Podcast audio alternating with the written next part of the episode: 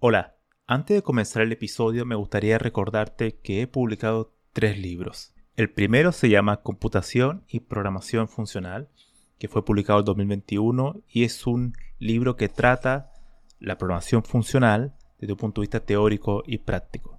El segundo se llama Mentes Geniales, la vida y obra de 12 grandes informáticos. Esta es una obra que repasa la historia de hombres y mujeres que fueron relevantes en la historia de la computación.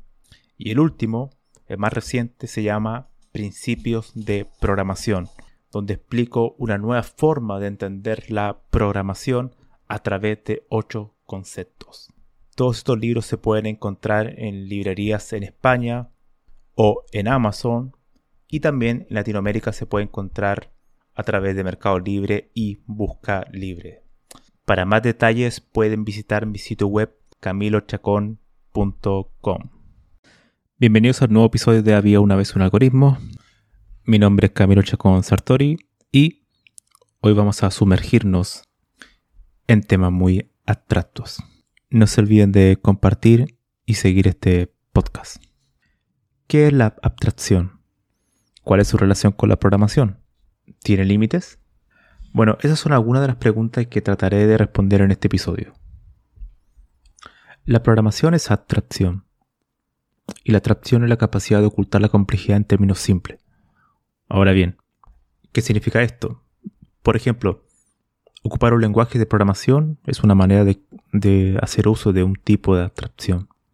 Lo mismo ocurre con un sistema operativo. Hay muchas tareas que están ocurriendo por debajo que para el usuario, ya sea un usuario técnico, en este caso un programador, o un usuario que simplemente ocupe un ordenador para revisar información o para hacer tareas básicas, sin necesidad de crear software, también está haciendo uso de algún tipo de abstracción. Al final la tarea de un informático reside en encontrar las mejores abstracciones para un determinado problema. Ese es el objetivo último. Y como uno va encontrando diversas abstracciones a diferentes problemas, es a través de herramientas. Y hay herramientas de diverso tipo. Uno puede ocupar herramientas como un lenguaje de programación, como un framework, como un sistema operativo, como una base de datos, o también puede crearla, crear sus propias abstracciones.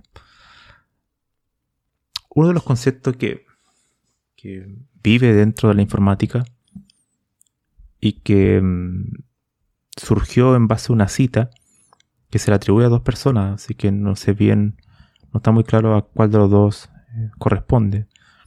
Y es la de que todo problema de informática puede ser resuelto a través de algún nivel de indirección. Indirección es un concepto muy importante para entender la abstracción se le atribuye en primer lugar a, a Butler Lamson, premio Turing en 1992, por sus aportes en, los sistemas distribuidos y sistemas operativos, y también a David Weller, que fue un teórico de la computación en tema de como computabilidad, ese tipo de cosas.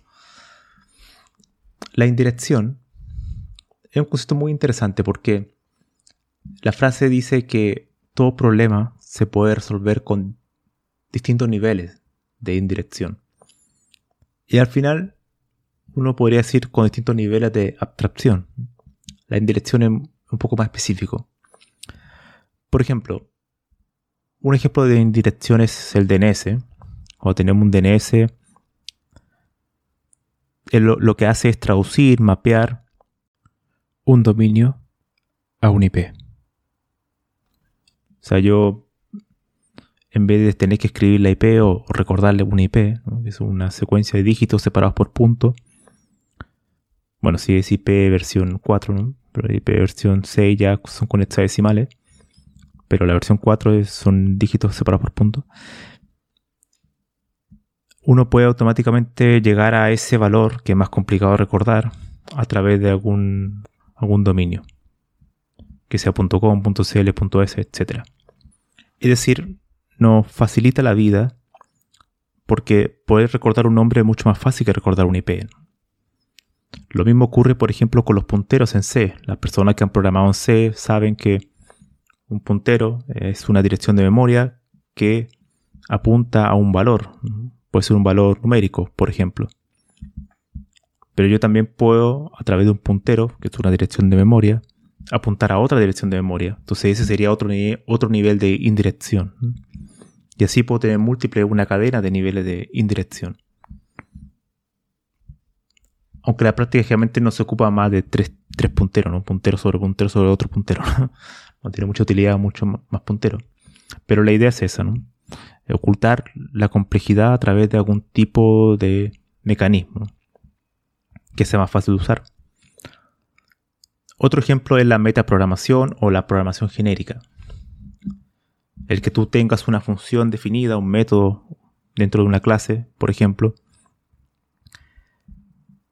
y que en un sistema, en un lenguaje de sistema de tipo estático, tú quieras sumar dos valores.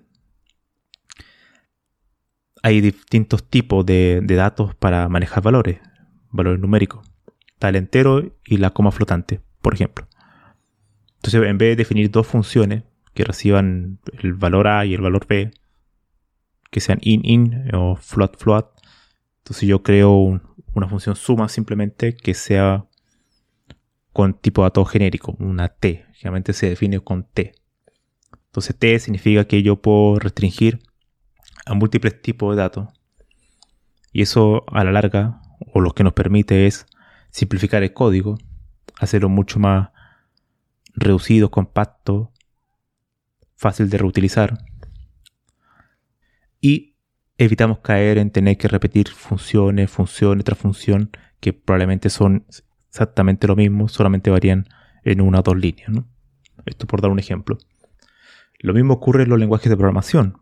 Por ejemplo, lenguajes como C, todo lo que es un while, todo lo que es un for, todo lo que son estos ciclos iterativos, son abstracciones a, código de ensamblador, que al final se traduce en código ensamblador que pueden tener decenas de líneas, pero para nosotros, los programadores en C, son muy pocas líneas, 3, 4, 5 líneas, dependiendo de lo que tengas dentro de cada ciclo iterativo. Lo mismo con los condicionales o lo mismo con la asignación de variables. Todo eso se traduce en otro lenguaje que tiende a ser mucho más complejo, mucho más confuso y difícil de, leer para un humano. Entonces la abstracción surge para que nosotros, las personas, podamos entender cosas de manera mucho más simple, más clara, en vez de tener que escribir enormes cantidades de código. Estos son algunos ejemplos que eh, aparecen constantemente en la informática con respecto a la abstracción. Ahora, ¿cuál es el problema de la abstracción? ¿O cuál es uno de los problemas? Por ejemplo, en la programación funcional, una de las cosas que se le achaca o que se le critica es que tiene muchos niveles de abstracción y por lo mismo hace mucho más difícil de entender. Y ese es un tema cierto, en el sentido de que a mayores niveles de abstracción, más difícil es de comprender. Es más fácil de usar, es más fácil de usar porque yo, por ejemplo, puedo descargarme un framework, una biblioteca, donde yo invoco una función, leo la documentación, aprendo los valores de entrada y los valores de salida y ya, y la invoco. Pero replicar esa función, hacerla por mí mismo, puede tener una enorme complejidad. Y probablemente conocimientos que yo desconozco. Tendría que aprender, por ejemplo, una función estadística una distribución o algo muy particular. Por eso ocupamos biblioteca, por eso ocupamos framework, porque nos facilita la vida. Pero eso también nos lleva a otra, a otra pregunta, que al final cómo confiamos que lo que estamos usando es realmente fiable. Si yo no entiendo cada una de las líneas de código o realmente no conozco cada una de las líneas de código que están sucediendo dentro de esa función. Ese es también uno de los problemas de la abstracción. A mayor nivel de abstracción, mayor complejidad de entenderlo. Pero nos facilita las tareas. Y como decía, la programación funcional tiene muchos operadores, el map, el el reduce, etc. Que pueden ser muy complejos de entender, o sea, eh, o sea, replicarlos escribir tu propio map, escribir tu propio reduce, escribir tu propio for. Estas operaciones no, son tan simples de, de replicar, o sea, escribirlo directamente tú sin el uso de código externo. Y para eso tienes que entender un, cierto conjunto de principios, de conceptos, como inmutabilidad, ese tipo de cosas, incluso la, misma recursión, reducción de expresiones, ese tipo de cuestiones, muy propias de, de la programación funcional. Por tanto, hay muchas capas de abstracción, de niveles. Al final la abstracción puede tener múltiples niveles. Como dije anteriormente, en los niveles más básicos podríamos mencionar el DNS. Solamente hay, un nivel. El nivel que mapea el dominio a un IP. El otro nivel es de la indirección a nivel de puntero. Un puntero en dirección de memoria que apunta a un valor decimal. Es un nivel pero una indirección que apunta a distintos punteros, como antes mencioné.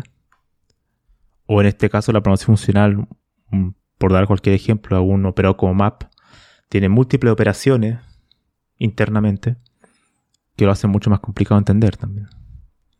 Ya no es tan simple, ya no es solamente un nivel, son múltiples niveles. Y eso lo vuelve complejo, sobre todo porque uno requiere como crear un modelo mental para tratar de comprender cómo se van eh, enlazando estas piezas. Al final, muchos de los conceptos que surgen en la programación funcional requieren conceptos previos. Y a su vez, conceptos previos pueden requerir otros conceptos previos. Entonces siempre hay prerequisitos. Y eso muchas veces es lo que hace complejo de, entender. Entonces, siempre la idea en, informática o, en matemática también se da, es que tú cuando quieres atacar un área en particular, aprenderla, tienes que tratar de ver qué requisito me piden, qué prerequisito necesito para poder entenderla. O sea, yo no puedo saber cálculo sin saber álgebra, por ejemplo. Yo no puedo saber sistema distribuido o programar algoritmos de sistema distribuido si no sé los algoritmos clásicos, que son los más simples de ordenamiento, por ejemplo. la idea de encontrar los niveles previos de abstracción es lo fundamental. ¿Mm? Ahora, todos los problemas interesantes que uno puede tratar de atacar para resolver requieren varios niveles de abstracción. Por eso es importante tratar de ver, descomponer el problema en distintas, distintas partes y buscar un orden, una jerarquía en los niveles de abstracción. Eso, eso es muy importante. Y por eso la importancia de diseñar software, ¿no? De, manera como lo más analítica posible. Entonces la abstracción es algo fundamental en la programación y en la informática. Está en todas partes. Desde que, de hecho, el mismo hardware es un, es un medio de abstracción el hecho que ahí convivan operaciones de, miles, cientos, millones de dígitos 0 y 1 binarios eh, y que todo después se transforme a, lo que vemos, eh, por ejemplo, el mismo software que estoy ocupando para grabar esto, que es el Audacity. O sea, desde, desde los 0 y 1 hasta la Audacity, apretando el botón rojo de grabar, han pasado enormes capas de... Esto es como una cebolla, ¿no? Que tiene una, una capa tras otra y otra y otra y otra. Pero han pasado, imagínate, muchas capas, 0 y 1, pasamos después al ensamblador. Del ensamblador pasamos después a un lenguaje de alto nivel, por ejemplo Python. De Python pasamos al sistema operativo, tenemos que ejecutarlo en un sistema operativo. Después el sistema operativo tiene que eh, gestionar de la mejor manera los recursos y asignarle a ese programa un proceso, un ID. Y ahí entra en, un, en distintos tipos de algoritmos de prioridades, que generalmente los vemos cuando abrimos el, el, monitor de tarea ¿no? de nuestro sistema operativo. Y una vez que se ejecuta, los vemos, podemos ocupar el programa. Pero una vez que tenemos abierto el programa, también podemos hacer clic en, distintas, en distintos botones, distintas funcionalidades que gatillan otro tipo de, operaciones hasta que llegamos a lo que estoy viendo ahora, ¿no? grabando el audio. Entonces, desde ahí han pasado muchísimos niveles de abstracción. Entonces, el trabajo, al menos desde mi punto de vista, para poder entender la abstracción es hacer este ejercicio, ¿no? De partir desde la, desde la raíz, desde la raíz e ir subiendo hasta la, hasta la rama del árbol. de dónde comienza todo, ¿no? Yo partí con el 0 y 1, pero ahí podríamos partir, de hecho, mucho más abajo, a nivel de los átomos. y hacia arriba, ¿no? Entonces, tratar de buscar la raíz y de ahí ir construyendo hacia arriba. Esto para cualquier tipo de tema. Realmente uno lo puede ver como una especie de pirámide invertida, ¿no? O sea, uno parte de un, concepto muy básico, muy elemental, y en base a ello vamos construyendo otros más complejos. Pero requerimos entender los previos.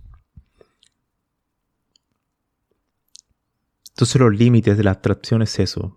Eh, depende también mucho de la persona y el entrenamiento mental que he tenido en construir estos modelos. Porque al final esto es un entrenamiento. O sea, mientras más eh, niveles de abstracción vas superando, es más fácil entender cosas más abstractas. Y al final es un tema de entrenamiento. Muchos de los programadores hoy en día ocupan herramientas, entonces sus niveles de abstracción, su modelo mental, por así decirlo, son muy pobres. Tienden a ser como de muy pocos niveles, muy saltos, muy poquitos saltos. Porque están acostumbrados a ocupar herramientas que te traen todo, o sea, todo es mucho más fácil de usar. Eso se ve mucho en la programación web, por ejemplo, a nivel eh, básico. Ocupas un framework, ocupas HTML, CSS, JavaScript por aquí y por allá, algún otro framework de desarrollo como React o Angular, con miles de bibliotecas pequeñitas para hacer distintas funcionalidades. Pero eh, si quieres pasar a temas más complicados, por ejemplo, como crear eh, un sistema que sea lo suficientemente eficiente para eh, escalar a miles de usuarios, ya la cuestión se vuelve mucho más compleja, porque no requiere simplemente ocupar algún tipo de herramienta, sino que requiere entender ciertos principios que tocan a muchas áreas, no tan solo a la parte del desarrollo del, software, sino que también a las comunicaciones, o sea, la latencia de los requests, ese tipo de cosas. ¿Dónde va a estar ejecutándose ese software? ¿En qué hardware? o sea, el, tema de los recursos, muy clave. Y además tenemos que eh, enfocarnos en el tema también de la eficiencia algorítmica. En algunas aplicaciones web muchas veces no se preocupa, la gente no se preocupa de eso. Pero en caso que sí requieras hacer funcionalidades muy particulares, uno tiene que revisar su algoritmo y, en algunos casos reescribirlo para que sea lo más eficiente posible. Entonces ahí pasamos a distintos niveles de abstracción, mucho más complicados. Eso, eso es fundamental, Y eso solamente se logra con la experiencia. Pero si uno se queda en niveles básicos de abstracción, em, no puedes atacar problemas más complejos. Por eso muchos desarrolladores no pueden, por ejemplo, nunca se han planteado la tarea que es para mí elemental para entender, para poder eh, penetrar más niveles de abstracción, que es eh, crear un lenguaje de programación. la creación del lenguaje de programación es la tarea fundamental, prioritaria, o, el mejor ejemplo para poder atacar múltiples niveles de abstracción. Porque tocas muchas cosas tienes que tener conocimiento de, varias, a, varios, niveles. Em, ocupas, eh, tienes que saber ciertos tipos de algoritmos, estructuras de datos. En algunos casos tienes que aplicar algún tipo de optimización o generar algún código. En, otros casos también tienes que aprender un poco de lenguaje ensamblador. Entonces tienes que atacar múltiples áreas. Eso es lo que te entrega un poco el saber cómo funciona un, un compilador, cómo diseñar un lenguaje. Y si nunca has hecho eso, por ejemplo, se vuelve todo mucho más difícil. Lo mismo pasa cuando ocupas una base de datos o un sistema operativo. Siempre es un buen ejercicio tratar de reinventar la rueda, ¿no? Crear algo que aunque tenga pocas funcionalidades, esas pocas funcionalidades ya te van a poder permitir saltar a distintos niveles de abstracción que de otra forma como usuario técnico no podría llegar, ¿no? Es mucho más difícil.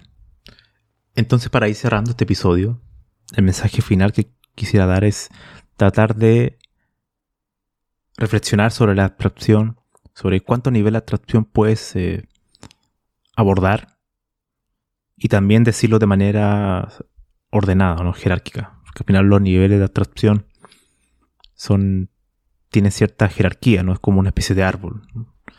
Entonces eso es muy importante para poder entender, ok, este es mi nivel de abstracción, ¿cómo puedo saltar al siguiente? Porque a mayor nivel de abstracción quiere decir que por resolver problemas mucho más complejos. Ahora, claro, ¿cómo se puede aprender? Yo creo que siempre he dado el mismo consejo, pero la matemática la lógica son por excelencia áreas donde uno puede entrenar la abstracción, o sea, aprender más capas de abstracción, porque son áreas que requieren muchos prerequisitos previos. Entonces, hay muchos muchos temas que ahí uno puede aprender que requiere de conocimiento previo y así vas como construyendo tu, de manera secuencial tu, tu modelo mental para poder entender cuestiones más complejas. Cuestiones más complejas, por ejemplo, la computación cuántica es un, área donde hay muchas abstracciones y requiere matemática previa. Machine Learning también es un área donde requiere muchos conceptos previos. Entonces, si no tienes esa, esas distintas capas de abstracción, abordar esa área se te hace muy complicado. Y si la abordas, vas a tener que hacerlo a través de frameworks, de bibliotecas.